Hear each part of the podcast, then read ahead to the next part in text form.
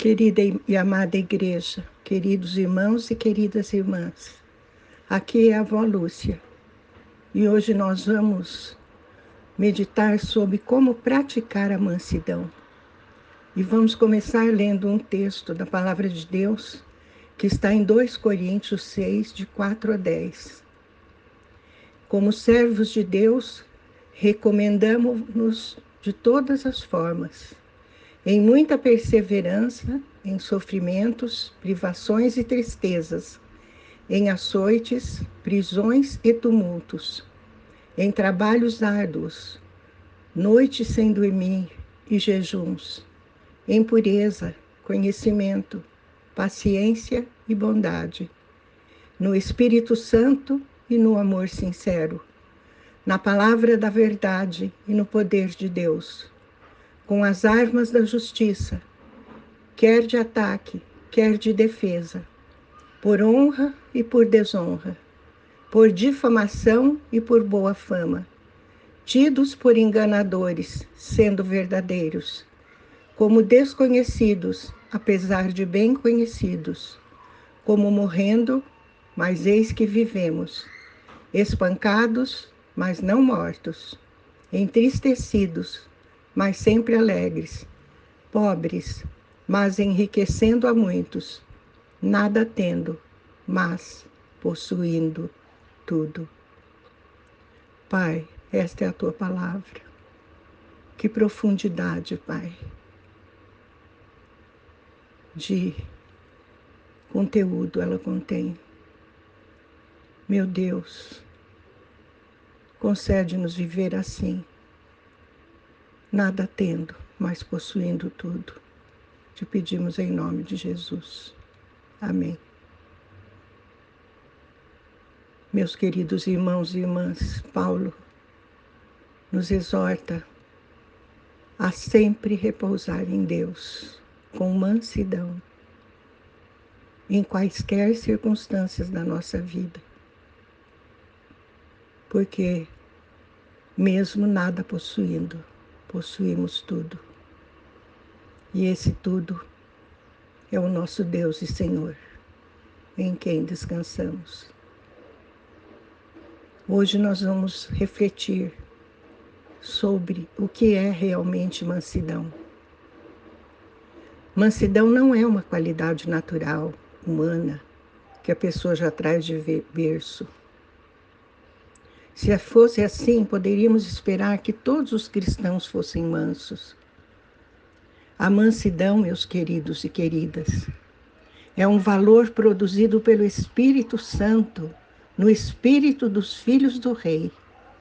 É uma obra de Deus em nós. A mansidão é uma marca, uma característica que transcende a compreensão humana, mas sem a qual ficaremos sem herança. Mansidão não é indolência, não é uma conduta sem ardor, tépida, frouxa. Não é tibiez, não é gentileza sem propósito, não é fraqueza, também não é falar educadamente. Mansidão é uma virtude, uma autoridade, uma força. Mansidão é um poder. O manso demonstra ter convicção, grande certeza. Essa certeza está tão implantada no coração do manso que, se necessário for, ele morre por ela. O manso não se demove das suas convicções quando vê o perverso triunfar, porque sabe que é o manso quem herda e não o perverso. O ímpio pode triunfar, mas não herda.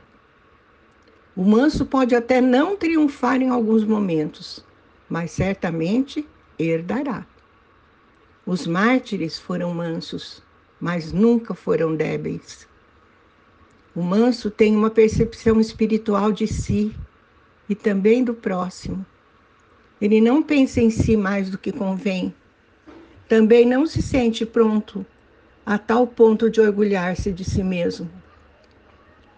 O manso não despreza a si próprio e também não reduz a importância do seu semelhante.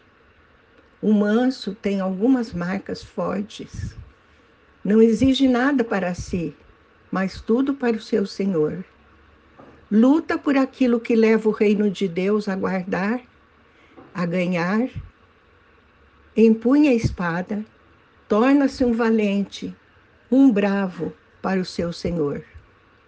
Não se justifica, porque conhece a si mesmo. Não tem pena de si. Ao mesmo tempo em que sabe que não é, também sabe qual a sua posição no reino de Deus. Sabe o que não pode fazer, mas também sabe o que pode realizar. O manso não pensa assim: ah, se eu, se eu tivesse uma oportunidade, aí eu faria isso, eu faria aquilo.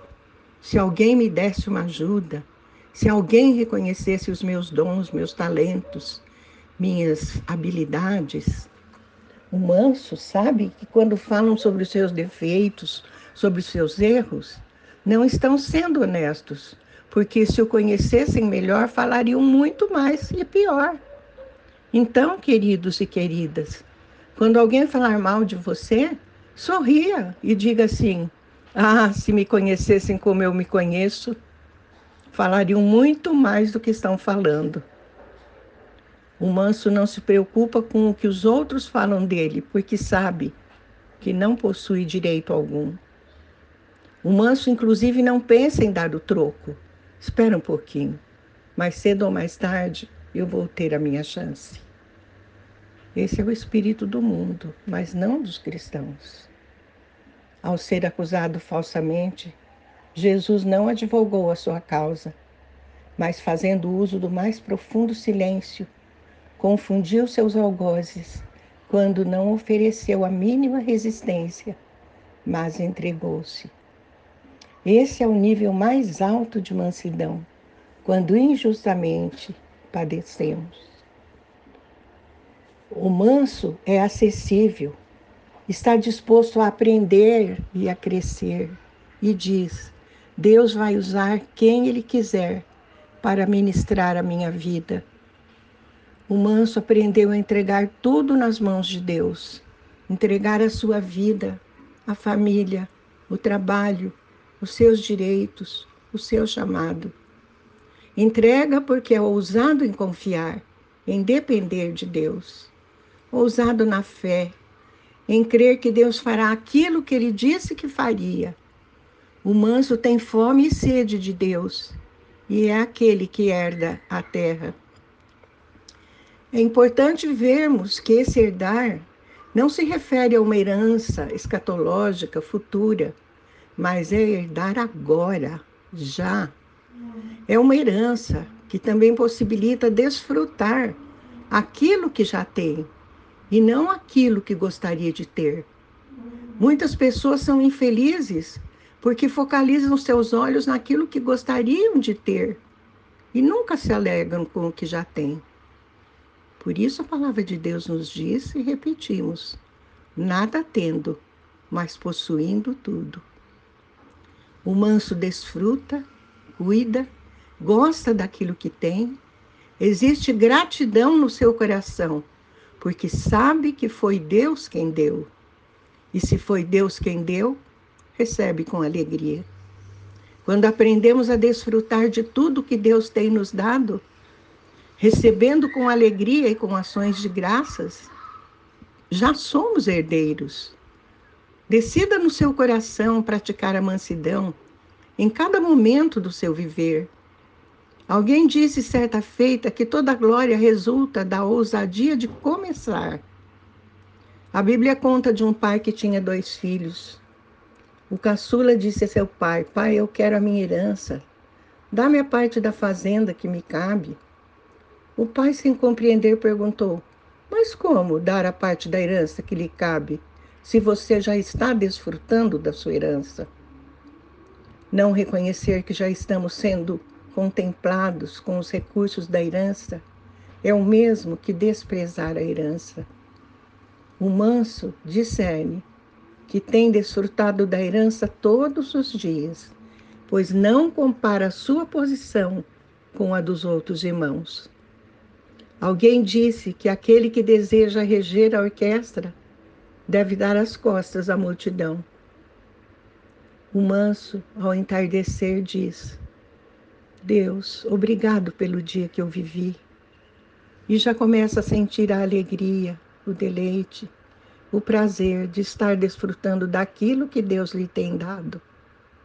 A mansidão nos faz querer o que temos, enquanto que os que não são mansos querem aquilo que não têm. Aprenda a desfrutar do que você tem e agradecer. Obrigado, Senhor, pelo que eu tenho.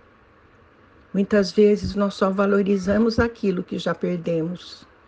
Muitos, depois que perdem o emprego, a amizade, o esposo, a esposa, o filho, dizem: Ah, se eu pudesse fazer voltar o tempo. Por isso, queridos e queridas, abram bem os olhos e vejam o favor que Deus já derramou sobre suas vidas. Amém? Vamos orar. Pai querido, te pedimos em nome de Jesus Dai-nos a graça de nos alegrarmos com o que temos, sem uma busca desenfreada pelo que não temos ainda. Porque somos como aqueles que possuem tudo, nada possuindo. Porque o nosso tudo é a tua pessoa, meu Deus. Estar em Cristo é o nosso desejo máximo viver na Sua presença é o que mais queremos em nosso coração. Amém.